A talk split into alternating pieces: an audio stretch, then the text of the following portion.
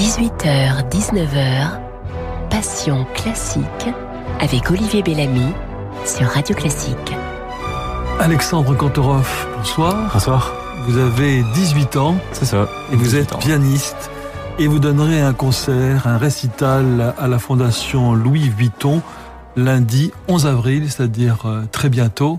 C'est ça, bientôt, oui, deux semaines là. Avec euh, un programme euh, très très alléchant, comme dirait euh, comme dirait notre ami Alain Duo, Tchaïkovski, Rachmaninov, Stravinsky, Balakirev. Vous jouerez Islamé de Balakirev. Euh, il paraît que c'est la pièce la plus difficile au monde. Ça, c'est selon Wikipédia. Mais euh, oui, ça fait partie des énormes challenges, euh, à mon avis, pour le piano. Euh, en réalité, il l'a très bien écrite pour qu'elle envoie énormément d'effets à un public et qu'elle elle donne l'impression qu'il y a deux personnes sur un clavier. C'est totalement dingue. Mais, mais il maîtrisait euh, malgré le fait qu'il ait pas beaucoup au final étudié le, le, piano ou la composition, il a quand même un sens de la répartition euh, des notes sur un, sur un clavier qui, qui, rend la pièce très agréable à jouer. Et euh, après, bien sûr, il a placé le niveau de difficulté très haut. D'ailleurs, même Ravel, quand il a composé Gaspard de la Nuit, c'était en réponse à sa pièce d'Islamé. C'était pour avoir le, un sorte de challenge, un défi de faire aussi difficile que Balakirev. Vous êtes encore au conservatoire de Paris et, et vous donnez déjà des concerts. C'est quand même fou ça. Euh, oui, j'avoue que je me considère vraiment euh, très chanceux. J'ai pu commencer à, partir de 15-16 ans déjà à avoir, disons, les, les, premiers concerts importants à la folle journée de Nantes par exemple. Et euh, c'est vraiment une sorte de chaîne qui s'est lancée petit à petit. Euh, un concert en a entraîné un autre, euh, un organisateur dans le public m'a remarqué, etc. C'est c'est assez fou. Ouais, je, je me rends compte il y a c'est vrai quelques années, je me c'était un concert par an et aujourd'hui, bah, j'ai la chance de voyager, j'ai la chance de de découvrir euh, plein de gens importants dans le milieu de la musique classique aujourd'hui et c'est vraiment un bonheur euh, énorme de faire ça. Nous allons vous écouter Alexandre Kantorov dans un disque que vous avez enregistré sous la direction de votre père, violoniste et chef d'orchestre Jean-Jacques Kantorov. Euh, il s'agit du premier concerto de Liszt, le célèbre scherzo avec le, le triangle.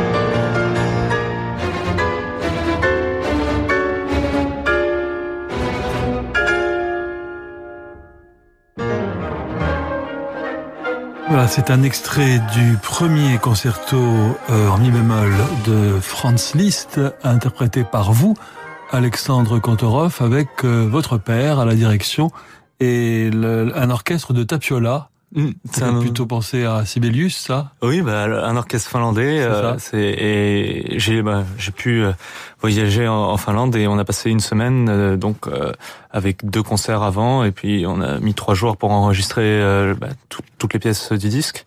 Et c'était plutôt une, une, expérience assez assez incroyable. Le l'enregistrement a rien à voir avec le concert ou avec euh, toutes les choses qu'on a l'habitude de faire et surtout l'enregistrement avec orchestre, il y a une sorte de endurance énorme et à tenir et puis aussi un difficulté à avoir un recul, je dirais, sur ce qu'on fait. On, a, on est pris dans le fait, on est là à 6 heures dans la journée à refaire les, des choses. Mais voilà, j'ai trouvé que c'était extraordinaire parce qu'on avait un preneur de son, Jens Brown, qui est incroyable. C'était vraiment un musicien génial qui, lui, avait tout le recul nécessaire et il nous aidait énormément à... Et donc ça avait une sorte de symbiose entre euh, voilà le, le, papa, et moi et l'orchestre et lui.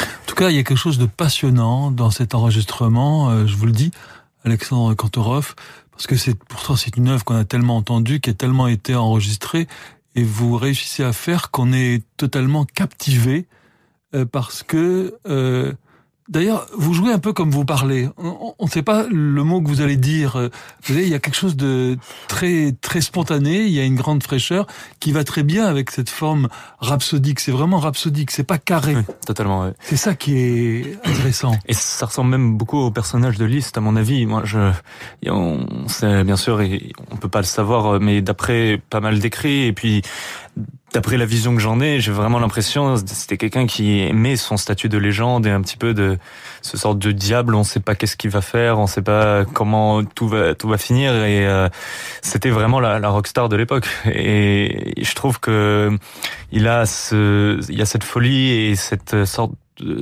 ouais, on va dire spontanéité à avoir qui est qu'il faut retrouver dans ces pièces. Avez-vous l'impression de, de parler avec les doigts de raconter une histoire J'espère. C'est, en tout cas, c'est à l'intérieur euh, quand, quand je joue dans ma tête, c'est totalement ce que j'ai envie de faire passer.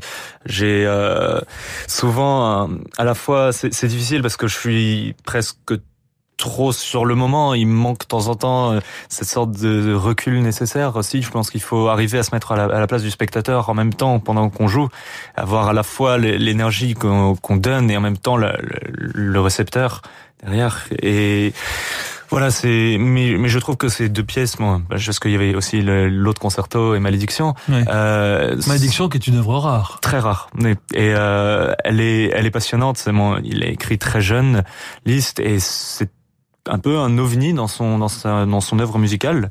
Euh, quand on voit euh, les pièces de jeunesse de Liszt, elles sont souvent on, va dire considérées comme de la musique facile, même si c'est c'est pas le cas. Mais il, il joue beaucoup avec des, des arpèges euh, entre avec des harmonies simples et il aime beaucoup montrer sa, sa brillance. Et là, il vraiment des harmonies extrêmement bizarres. On commence avec un énorme cluster euh, effroyable au piano et il y a tellement d'innovation euh, sur le plan à la fois technique, sur le plan de la forme. C'est vraiment une pièce à part et je la, je la, trouvais superbe à mettre entre les deux concertos parce que d'habitude on met souvent la Totten Dance ou Fantaisie hongroise et je, je, trouvais que justement elle, elle avait quelque chose de spécial et j'avais envie de la mettre. Et ce qui est, ce qui est intéressant aussi dans, dans cet enregistrement, Alexandre Kantorov, c'est que vous ne, vous ne démontrez rien. Euh, quelquefois, on a l'impression que soit l'artiste, le, le, le, pianiste veut démontrer quelque chose, veut, veut prouver quelque chose, comme s'il y avait une, comme si c'était un raisonnement mathématique ou je sais pas quoi, ou, ou, ou démontrer de, de, la première note, bah, c'est bien qu'il y a, qu'il y a un sens, c'est bien aussi qu'on soit emporté, qu'on ne sache pas vraiment où, où l'on va. C'est vrai, surtout, euh, je pense, imposer euh, sa manière de jouer à une œuvre est une erreur à mon avis dans la musique. C'est c'est difficile parce que on, souvent, avec euh, l'expérience, je pense qu'on acquiert une sorte de euh, identité qui elle, va être présente et, c'est une chose qu'il faut avoir. C'est pour ça que quand on écoute des vieux enregistrements de grands pianistes ou grands violonistes, on les reconnaît tout de suite euh, pas juste par leur son, mais aussi parce qu'ils ont souvent des phrasés qu'ils ont l'habitude de faire. Et c'est une chose importante à avoir, mais il faut aussi avoir cette euh, sorte de d'adaptation, euh, de pouvoir rentrer dans une musique en passant par d'abord l'envie du compositeur, ou est-ce que il voulait faire passer pas forcément un message, mais est-ce qu'il voulait, il avait une idée précise en tête, ou simplement même est-ce que cette musique serait pas mieux si on faisait abstraction de soi et mm. qu'on la laissait couler mm. naturellement? Oui. Et il y a quelque chose de tzigane aussi, moi, qui me plaît beaucoup. C'est-à-dire que vous n'avez pas peur des silences, vous n'avez pas peur de de la gogique aussi, de, de ralentir, de exactement comme un conteur qui et à ce moment-là. non, c'est c'est formidable, je trouve. Euh, c'était à mon avis la, la vision que je que j'en avais justement de, de, ce liste qui aimait choquer un public, qui aimait le, mm. tenir en haleine du début à la fin. Et en plus, c'est une chose euh, pour moi qui était plutôt bénéfique au final, c'est que ce, le premier concerto, en tout cas, je l'avais jamais joué avant. Je, je l'ai travaillé six mois, à peu près 6-7 mois avant. Et euh, il y avait justement cette fraîcheur euh, qui, je pense, était très bénéfique pour ce, ce concerto. Vous avez 18 ans, Alexandre Cantora. Vous vous sentez avoir 18 ans? Vous vous sentez plus vieux Peut-être plus jeune encore? Euh, pas, je sais, sais pas. Dis, bah, c'est difficile de se donner un âge. Après, je, je, pense, moi, si je me comparais aujourd'hui avec des, des, des, personnes de 18 ans, je dirais que je me sens plus vieux. Et puis parce que je traîne qu'avec des, des gens, de mes amis du conservatoire ont tous à peu près, voilà, 20 ans, euh, un peu plus même. Euh, donc voilà, j'imagine que je me sens plus vieux. Mais après, voilà, je me, sens moins en ce moment et c'est un peu intemporel. Et vous sortez du conservatoire. Ça doit, comme, euh, ça doit quand même être un peu bizarre. Vous êtes dans la classe de Franck Bralet au conservatoire de Paris. Ça doit être quand même un peu bizarre de, de sortir du conservatoire, donc un peu de l'école, et venir à Radio Classique tout naturellement et d'aller donner un concert à la Fondation Louis Vuitton. Enfin, vous êtes entre deux mondes, c'est-à-dire vous êtes encore élève, mais déjà maître. C'est quand même bizarre, non? C'est vrai que c'est bizarre. Euh, j'ai de la chance, le, le, conservatoire en tout cas, et euh, Franck Bralet, euh, ils, ont cette euh, sorte de, je dirais, impartialité. Ils sont très, euh, ils, veulent en fait qu'on fasse du métier, ils veulent qu'on sorte musicien et justement, je pense que son enseignement est, est très bénéfique parce que il, il ne traite pas ses élèves comme des élèves, ou c'est-à-dire qu'il va pas les former, les cadrer. Il, attend déjà une, une, personnalité, il attend déjà quelque chose de notre part. Donc c'est de artiste à artiste. Vous avez l'impression que j'ai un petit peu l'impression que ça fonctionne comme ça avec lui. Il est il pense énormément à la musique, il fait souvent abstraction même de la technique pianistique ou du, piano. Il, il, se soucie pas tellement du moyen de comment on va réussir. Il se surtout la chose importante pour lui, c'est voilà, je lis cette partition, c'est c'est de l'orchestre. C'est il faut oublier qu'on a un piano qui peut pas faire de legato, de vibrato, et justement penser à comment on peut le créer le plus dans, de couleurs, comment on peut créer le plus de plans sonores. Et c'est vraiment à chaque fois une expérience. Euh, euh, moi je dirais vraiment superbe. Ça me ça me permet vraiment d'acquérir, je pense, euh, beaucoup en termes de musicalité, de rapport à, d'autres musiques, pas que le piano. Et vraiment, donc, donc comment comment est-ce qu'on réussit ce prodige euh, à faire chanter un instrument percussif et à, faire du vibrato quand on peut pas le faire et à faire donner l'idée? Il faut être un peu magicien, il faut être un peu. C'est ça, c'est vraiment de l'illusion. Euh... Donc si on pense au bois, dans sa tête, on peut arriver à faire une sonorité de hautbois, quelque chose comme ça? Il y a de ça, mais euh, c'est clair que ça passe d'abord par euh, la tête. C'est, il faut arriver dans, juste dans, dans, sa tête à se rendre compte de ce qu'on a envie d'obtenir. Euh, aussi, on peut obtenir des effets très proches de sonorités d'orchestre avec une combinaison de pédales, une manière d'attaquer aussi, euh, une note, euh, de mettre les nuances, de savoir gérer différentes nuances, une sorte d'indépendance main droite, main gauche, de pas forcément toujours euh, mettre en avant la mélodie ou le cinquième doigt de la main droite, par exemple. Et il y a, plein de d'effets ou de de manière d'obtenir, à mon avis, un effet qui se rapproche vraiment de l'orchestre. Et bien sûr, après, il, faut que il y, a, aussi une sorte de d'illusion entre guillemets le public souvent quand il voit un pianiste jouer il n'a pas du tout la hum, même, je pense, euh, réception que quand il écoute un disque. C'est-à-dire que le, côté visuel aussi joue beaucoup dans la tête, euh, dans nos têtes et dans nos imaginations. Et le fait que vous soyez un peu causé, un peu les cheveux tout fous, ça, ça porte. euh, je sais pas. Après, oui, Frau Bralé, il a des cheveux très longs, voilà, une barbe et tout. Alexandre Kantorov, nous allons vous découvrir maintenant au travers de vos goûts euh, et tout d'abord avec les, les petites madeleines musicales, c'est dans un instant, tout de suite après, une page de publicité. Ford. Pendant les ventes à l'américaine Ford, venez découvrir le Ford Kuga FlexiFuel au superéthanol E85 et payez votre carburant deux fois moins cher. Parfait, George. Sauf que c'est pas Ford, c'est Ford. OK, Teddy, sauf que moi, c'est pas George, c'est George. Bah, c'est ce que j'ai dit. Profitez des ventes à l'américaine pour découvrir le Ford Kuga FlexiFuel au superéthanol E85 et payez votre carburant deux fois moins cher. C'était dit qu'il a dit. Carburant deux fois moins cher en comparaison. Prix moyen des carburants classiques constaté le 28 mai 2019 sur prix-carburant.gouv.fr. Voir Ford.fr. Imaginez. Votre nuque est soutenue, votre dos reposé, vos jambes sont allongées. Vous êtes dans un fauteuil de grand confort. Les plus grandes marques de fauteuils de relaxation s'invitent chez Topair. Osez le confort absolu. Venez essayer les fauteuils stressless et la gamme scandinave Relax. Plus de 40 fauteuils à essayer en toute sérénité. En ce moment, conditions exceptionnelles. Espace Topair, Paris 15e, 3000 mètres carrés pour vos envies de canapé, de mobilier, de literie. 63 rue de la Convention, ouvert 7 jours sur 7. Topair.fr. Bonjour, c'est Alain Duo. De Lisbonne à Barcelone via Majorque avec Radio Classique sur un superbe yacht ponant. Nous allons vivre un parcours coloré avec des artistes comme la soprano portugaise Raquel Camarinha, la pianiste argentine Marcela Rogeri, le guitariste Emmanuel Rosfelder, la violoncelliste star Ophélie Gaillard et puis des découvertes comme la violoniste Raphaël Moreau, de la musique pimentée. Réservez votre croisière Ponant Radio Classique du 7 au 14 octobre au 04 91 16 16 27 sur ponant.com ou dans votre agence de voyage. Nebou et Ham, l'adresse de tous les beaux pianos à Paris. Depuis plus de deux siècles, Bosendorfer écrit la légende du piano. Avec la série Vienna Concert, Bosendorfer ouvre une nouvelle page de cette prestigieuse histoire. Seule et unique marque très haut de gamme, disponible avec le système silencieux Yamaha Silent, découvrez avec Bosendorfer l'excellence musicale. Réservez votre essai chez Nebou et Ham et profitez d'offres uniques pour vous offrir le piano de vos rêves. Information sur nebou-ham.com. Nebou et Ham, la passion des beaux pianos. Les étés de la danse présentent Carmen, dansée par la Compagnia Nacional de Danza de España, dirigée par José Martinez.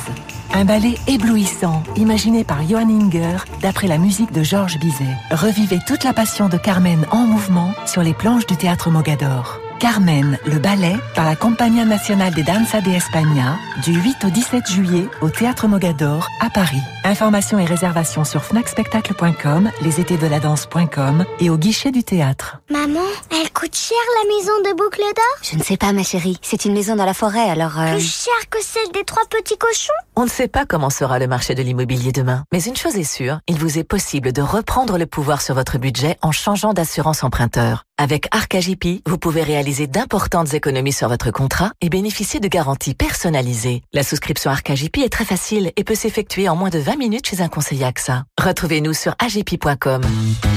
Agipi, partenaire d'AXA. Et voilà, ça fait au moins 100 fois que vous répétez à votre enfant Ah non, non, non, tu mets pas ça dans ta bouche. On regarde avant de traverser. Tu pars pas comme ça, tu vas attraper froid. Et tes genouillères Tu vas pas trop loin, chérie, hein? Et chez Atoll, on sait que vous allez dire souvent Attention, tu vas casser tes lunettes. Oh Alors en ce moment, la garantie casse pour les lunettes de vos enfants est offerte. Atoll, mon opticien. Et le meilleure chaîne de magasins optiques de l'année. Voir conditions en magasin. Offre valable jusqu'au 31 août. Restez avec nous pour la suite de votre émission sur Radio Classique. Monoprix Tu sais que t'es fan de promo quand t'as tellement de coupons de réduction chez toi que tu t'en fais des guirlandes décoratives et tu sais que t'es vraiment fan de promo quand tu dors devant ton Monoprix pour être le premier à profiter de toutes les super promos. Oui En ce moment, chez Monoprix, pour tout passage en caisse, 10 euros offerts en bon d'achat pour vos prochaines courses d'un minimum de 50 euros. Jusqu'au 28 juin seulement. Monoprix. Voir conditions de l'offre en magasin et sur monoprix.fr. 18h, 19h, Passion classique avec Olivier Bellamy sur Radio Classique. Alexandre Kantorov, merci d'être là ce soir en direct dans Passion Classique, alors que vous sortez juste du conservatoire et que vous donnerez bientôt le lundi 11 avril un récital à la Fondation Louis Vuitton. Vous avez le trac? Pas encore. C'est généralement le, le, je dirais le stress, euh, il est toujours j'ai la chance positif euh, et il vient vraiment dans les dans la dernière heure euh, avant de jouer, euh, plus une sorte de montée d'adrénaline qui fait une sorte d'anticipation. J'ai besoin de jouer dans ces Ah à ce moment-là. Ah, c'est bien ça. Alors vous avez euh, vous avez de la chance aussi parce que vous avez vous n'avez pas de, de parents pianistes, vous avez deux parents violonistes. C'est vrai. Ce qui est, ce qui est l'idéal pour un pianiste? Euh, totalement. Enfin, je, je sais, je dirais que avoir des parents musiciens, évidemment, il y a un côté tellement positif. J'étais baigné dans le dans la musique classique quand j'étais jeune, mais pour certains, dans certains cas, ça peut être aussi euh, quelque chose de lourd à assumer. Ça peut être euh, si, par exemple, même des, des parents qui ont envie que leur, leur enfant fasse de la musique et donc les poussent. Et je n'ai pas, j'ai jamais eu ça justement. Au contraire, c'était voilà, on, on- on te laisse faire ce qu'on veut, ce que tu veux, je veux dire. Et euh, quand j'ai commencé à... Lapsus, on te laisse faire ce qu'on veut. Ouais. Donc en fait, vous avez bien euh, incarné le désir peut-être caché et inconscient de vos parents. Euh, non Je pense même pas tellement. Justement, jusqu'à assez récemment, j'étais plutôt branché science et euh, Ah oui. j'allais, je, je faisais du piano. J'étais très content d'en faire. Genre, tous les, tout- toutes les semaines, euh, je, voilà, j'étais, j'avais les cours de piano, mais ça ressemblait un peu à une activité extrascolaire que je, comme le tennis que j'en faisais aussi. Et c'était pour moi, voilà, un moment où je me, je me lâchais. euh, et je, moi, je travaillais pas beaucoup, donc c'était pas quelque chose que j'envisageais pour une carrière. C'est après mes premiers concerts, euh, quand j'ai, je suis allé au lycée Racine justement, euh, d'avoir des amis tous musiciens, ça me... Donc près d'ici, Oui, juste à côté. classe horaire aménagée. C'est ça. Donc ça, on avait cours le matin et l'après-midi, c'était pour nous laisser le temps de pratiquer justement nos instruments. Et c'était euh, quelque chose de, de remarquable. J'avais, j'ai pu jouer avec euh, l'orchestre du lycée. Je me, je me suis fait très plaisir dans, dans ce milieu-là. Et je pense à partir de là que j'ai vécu les premières expériences scéniques. que J'ai beaucoup aimé la, la sensation d'a- d'adrénaline sur scène. Et euh, je pense que en plus avec euh, un professeur euh, russe, il s'appelait Igor Lasko, qui euh, voilà, il- je pense qu'il il voulait que je continue aussi et je- ça c'était quelque chose de très positif et ça m'a donné vraiment envie de continuer dans cette voie. Alexandre Kantorov, c'est le moment des petites madeleines musicales. Voici la première.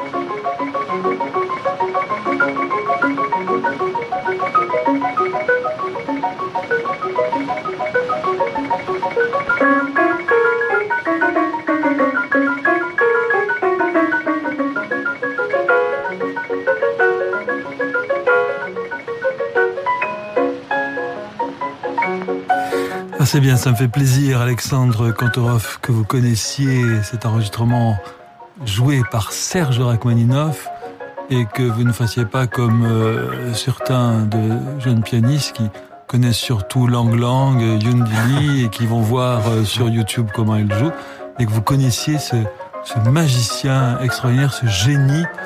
D'ailleurs, ça, ça s'entend, la manière dont il joue cette euh, Rhapsodie hongroise numéro 2 de, de Liszt, c'est prodigieux. Oui, totalement. Il a Rachmaninoff, il y a une sorte de dignité quand il joue. C'est c'est assez fou. Même je les premières mesures qu'on a l'habitude très rhapsodique et donc j'ai l'impression qu'au fur et à mesure des, des âges et qu'au fur et à mesure on s'éloigne de Liszt euh, chronologiquement, on je pense qu'on en fait de plus en plus euh, et qu'on essaye de faire encore plus fou, encore plus euh, tiré dans tous les sens. Et je trouve que cette version, bah, elle, est, vraiment incroyable. Il y a à la fois le côté hongrois, mais on, on a vraiment l'impression de le voir euh, tout droit, il bouge presque pas. Et voilà, j'ai toujours eu un coup de cœur pour cette version. En plus, quand j'étais petit, euh, j'adorais le cartoon Tom and Jerry. Ah oui. Et euh, comme comme Lang Lang justement. Oui, je sais, je sais, ça fait ça fait bizarre. C'est comme si je le copiais maintenant après, mais euh, quand j'étais petit, je, je, regardais toujours le, le, DVD des Tom and Jerry et il y avait toujours ce, ce moment où il y avait le Jerry, la souris, qui était dans le piano et qui essayait de faire tout pour en, en détruire absolument le concert de Tom. Et quand j'étais petit, bah justement, j'ai commencé même à faire mes premières notes en demandant à, papa de faire une transcription une réduction pour que je puisse. Je voulais absolument qu'il me montre comment on fait sur le piano, qu'il me, montre les premiers accords au moins. Et euh, c'était un peu une de mes premières entrées dans, à la fois la musique classique et en même temps sur l'expérience du piano. Et ça, ce qui est beau aussi, c'est l'électricité. On comprend que Horowitz était fasciné par euh, Rachmaninoff. On, on, sent bien tout ce qu'il y a hmm. de proche euh, chez les deux. Et, et, la clarté du son. La clarté du son, c'est quelque chose de... de ah oui, c'est assez fou. En plus, euh, ça collait parfaitement à mon avis avec les enregistrements d'époque, ah oui. comment ils sonnaient, et euh, avec aussi les pianos d'époque. Et euh, voilà, c'est Rachmaninoff, voilà, c'est à la fois un compositeur incroyable et c'est, je trouve, vachement important de montrer que c'était aussi un pianiste hors pair et ouais. à l'époque euh, vraiment une, une, des énormes figures dans le dans le piano. Alexandre Kantorov, voici maintenant votre deuxième petite Madeleine musicale.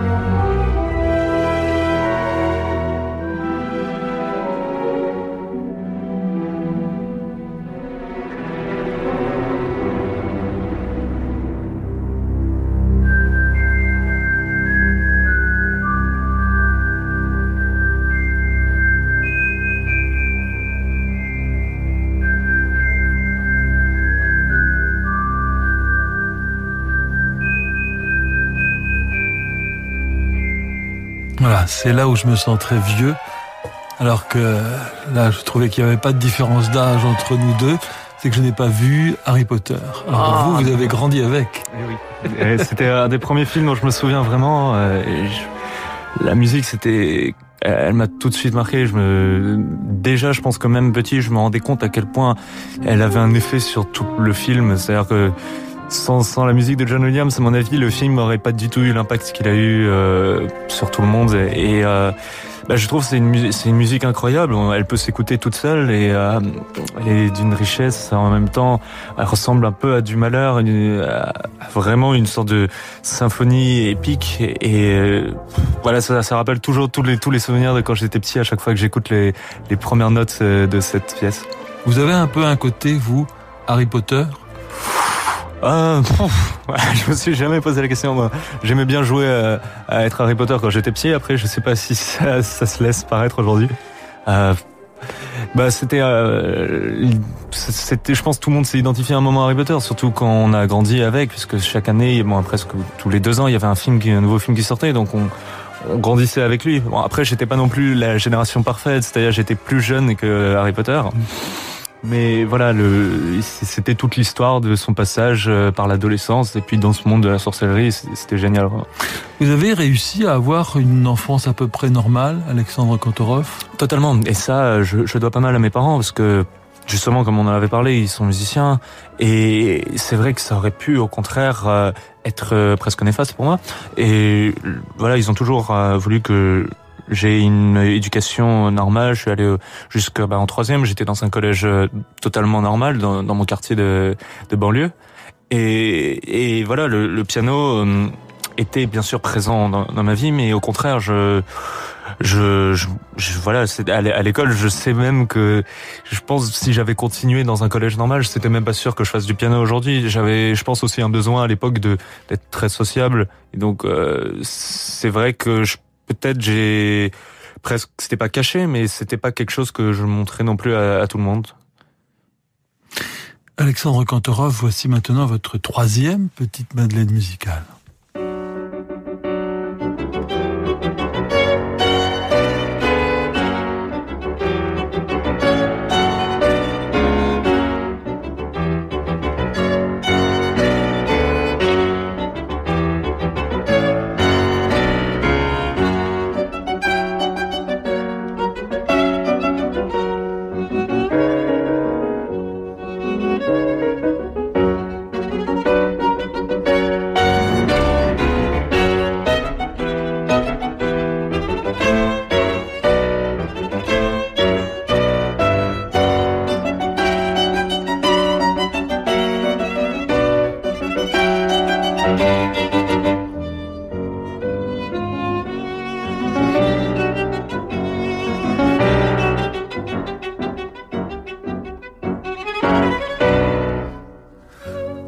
Deuxième sonate de Robert Schumann. Quelle merveilleuse musique.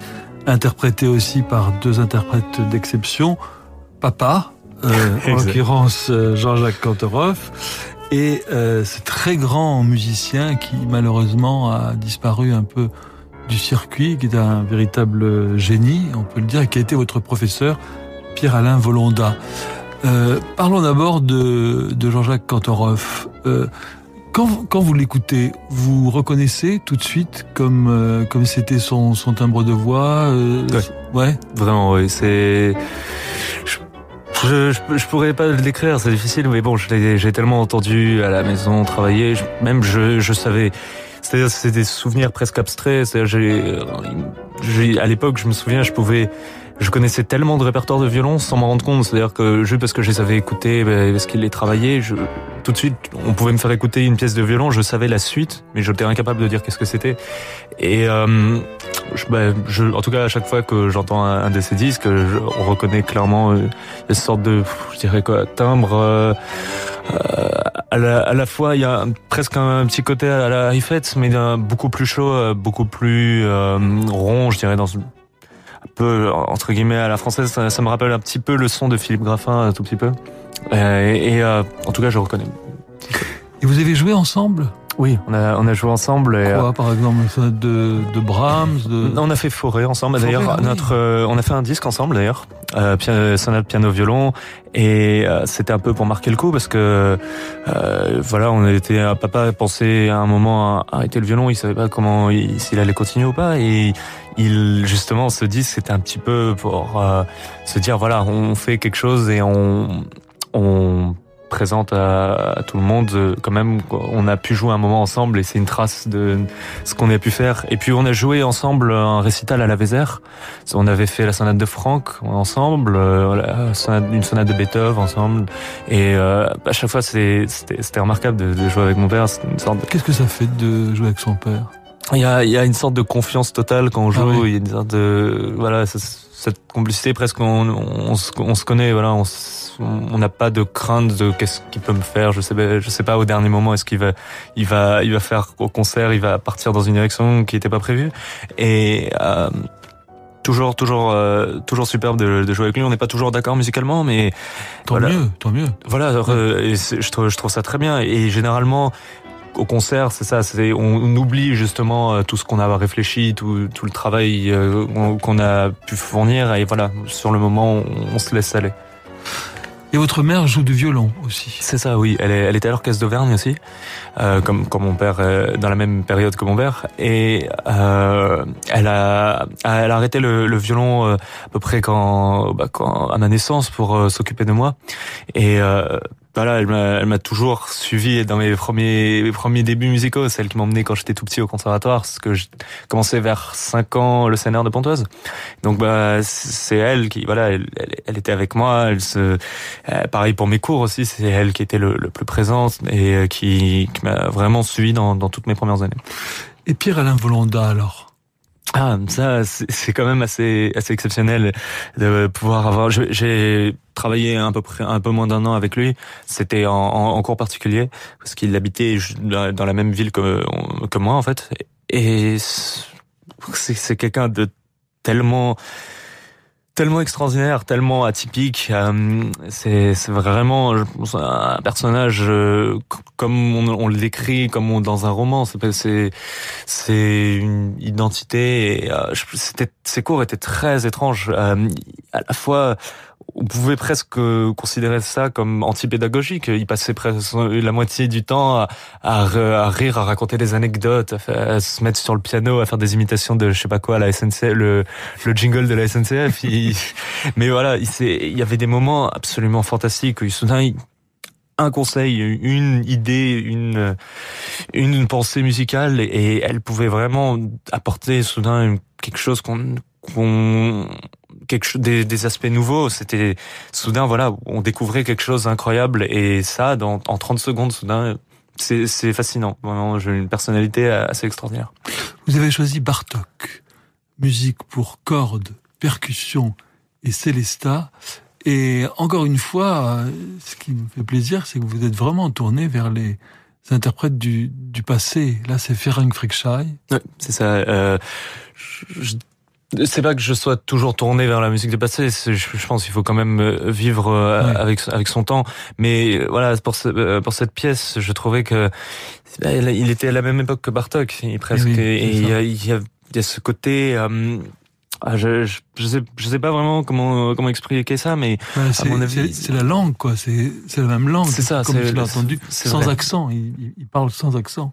Exact. Ouais, c'est un peu le c'est un peu le même langage, et euh, ça se ressent à mon avis tout de suite. Et je considère vraiment c'est de la pièce musique pour cordes, Célestin et percussion comme une, vraiment une des plus grandes pièces du XXe siècle à mon avis. C'est un, un vrai bouleversement dans dans l'histoire de la musique.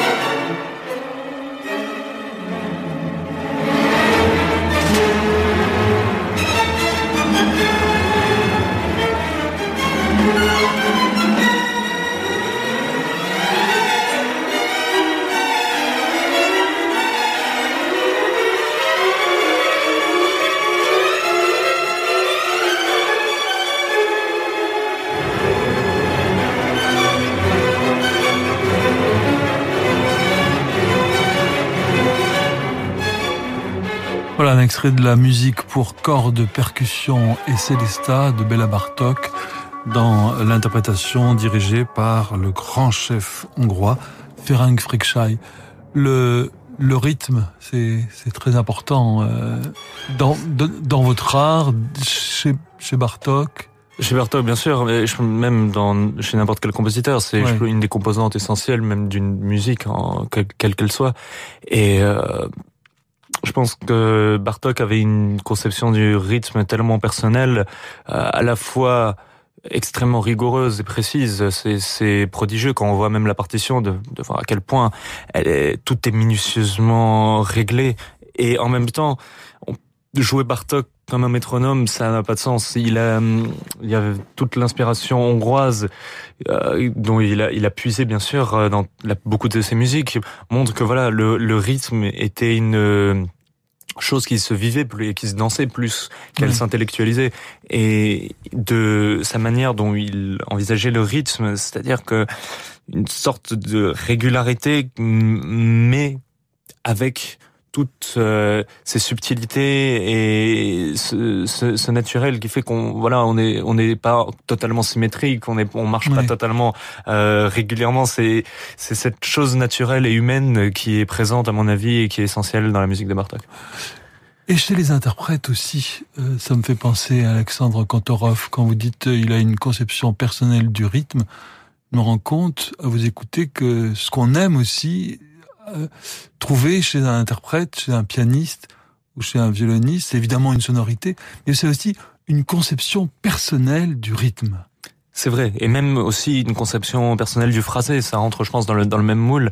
Euh, à mon avis, les grands interprètes qui se sont distingués, euh, ils ont trouvé dans, dans la musique euh, qui jouait en tout cas quelque chose qui pouvait être euh, joué de manière euh, intelligente et, et, personnelle. Et justement, c'est à mon avis ce qui qui fait une différence entre une grande interprétation et une, on va dire, euh, une, une interprétation, je dirais peut-être plus scolaire. C'est euh, cette appropriation et en en respectant et en comprenant les intentions du compositeur. Oui, sans trahir. C'est ça, évidemment, mais en, en trouvant justement les subtilités que même force, le concept, le compositeur n'a pas forcément même réfléchi. Il y a des, il y a des choses, à mon avis, le compositeur n'est pas cette sorte de divinité qui, quand a, a tout compris forcément à sa musique. Oui, il y a des interprètes qui peuvent faire découvrir même euh, euh, il y, a même une anecdote célèbre, Glenn Gould qui, qui dit à un compositeur, bon, euh, qui n'était pas très connu, mais qui lui dit oui, de toute façon, vous n'avez rien compris à votre propre musique. ça va pas jusqu'à ouais, ça, ça va très loin. Ouais. mais oui, je pense, euh, c'est c'est vrai qu'aujourd'hui, même dans la musique contemporaine, je trouve que c'est une chose très importante à penser. J'ai l'impression que beaucoup d'interprètes jouent de la musique contemporaine comme pas comme Beethoven ou justement Mozart. C'est-à-dire Beethoven, Mozart, j'ai l'impression on dit on peut tout se permettre. Et dès que c'est de la musique contemporaine, soudain ah non, euh, il faut respecter tout absolument ce que le compositeur a marqué de, A à Z. Et je trouve que euh, on pourrait y gagner beaucoup plus. Et c'est pour moi aussi des grandes interprétations, par exemple de musique contemporaine, c'est quand il y a vraiment un sorte de travail entre l'interprète et le compositeur et que voilà, on, et une liberté. On peut se permettre des choses, voilà, même dans une musique qui aujourd'hui paraît beaucoup plus écrite et entre guillemets beaucoup plus régulée. Euh, ça fait vraiment une grande différence. Passion classique avec Olivier Bellamy. Alexandre Kantorov, si vous deviez partir sur une île déserte, euh, les deux concertos de Brahms, on, euh, on vous demande d'en choisir un, de n'en jouer qu'un et de pas jouer l'autre. Vous choisissez lequel euh, Le deuxième. Pourquoi euh, sans, hésiter, je pense, parce que c'est bah, tout simplement ça a toujours été même mon concerto favori parmi tous les tous les autres. Euh, il y a depuis que je l'ai écouté pour la première fois, euh, je pense que à chaque mouvement il y avait un aspect de la vie de Brahms euh, qu'on retrouvait la musique hongroise, le chant avec la musique lyrique, il y avait le, le la passion emportée euh, et justement sa, sa, conception toujours rythmique du, de l'émiole sur euh, deux mesures et aussi euh, la contemplation qu'on retrouve dans, dans, le premier mouvement.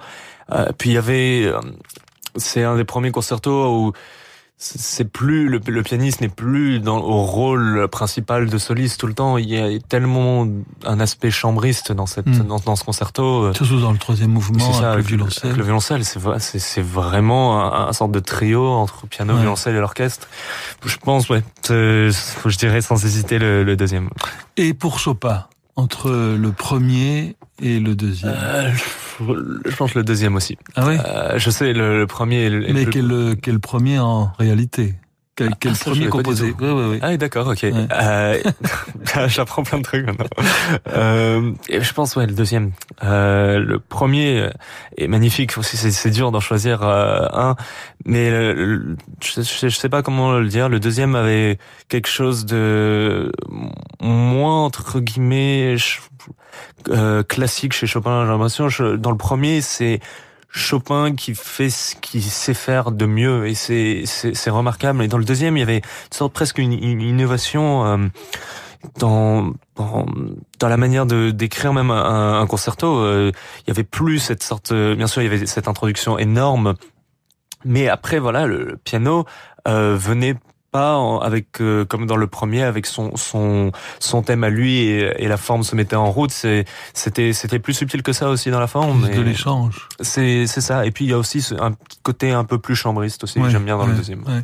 Alors, vous avez choisi le, le mouvement lent du concerto euh, en fa mineur, donc numéro 2 de Frédéric Chopin, par Christian Zimmermann.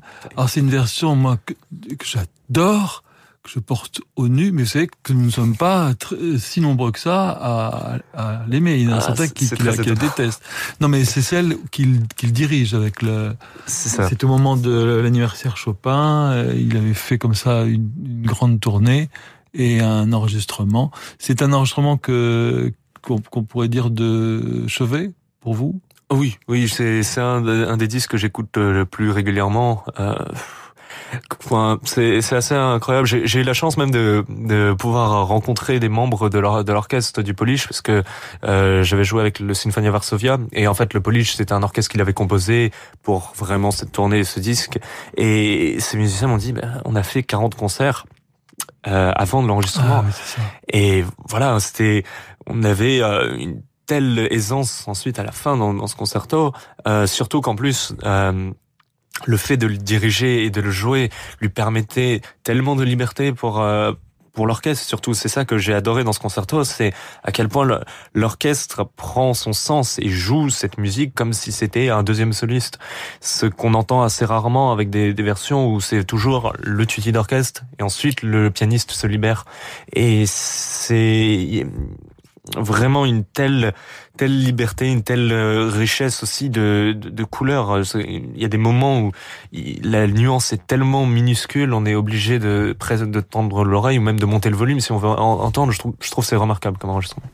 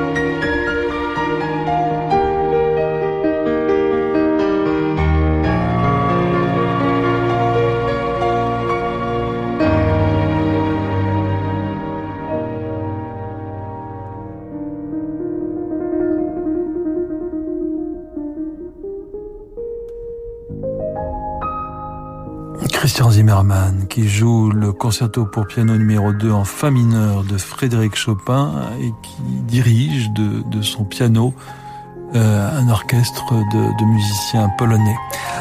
Alexandre Kantorov, vous avez choisi aussi, puisque là nous sommes dans le chant, enfin, on peut pas chanter plus, et, mieux que ça, euh, mais peut-être euh, si, chez Strauss, avec Elisabeth Schwarzkopf et, et un des derniers quatre derniers leaders que vous avez choisi.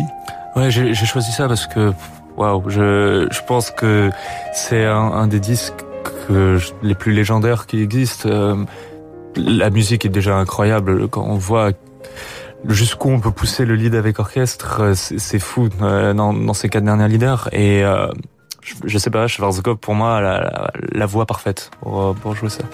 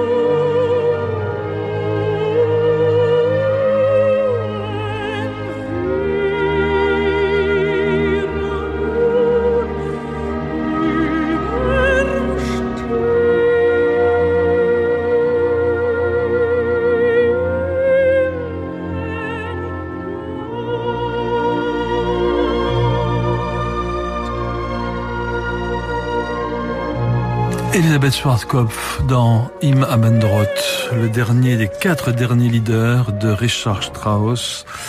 Voilà, et c'est dirigé par Georges Hetzel, c'est la deuxième version. Merci Alexandre Kantorov. C'était un grand plaisir, merci. Euh, merci aux auditeurs qui ont adressé leur message à Alexandre Kantorov pendant l'émission. Merci à notre réalisateur Yann Lovray. Vous pouvez réécouter cette émission ce soir à minuit et sur notre site internet radioclassique.fr. Bonne soirée sur Radio Classique.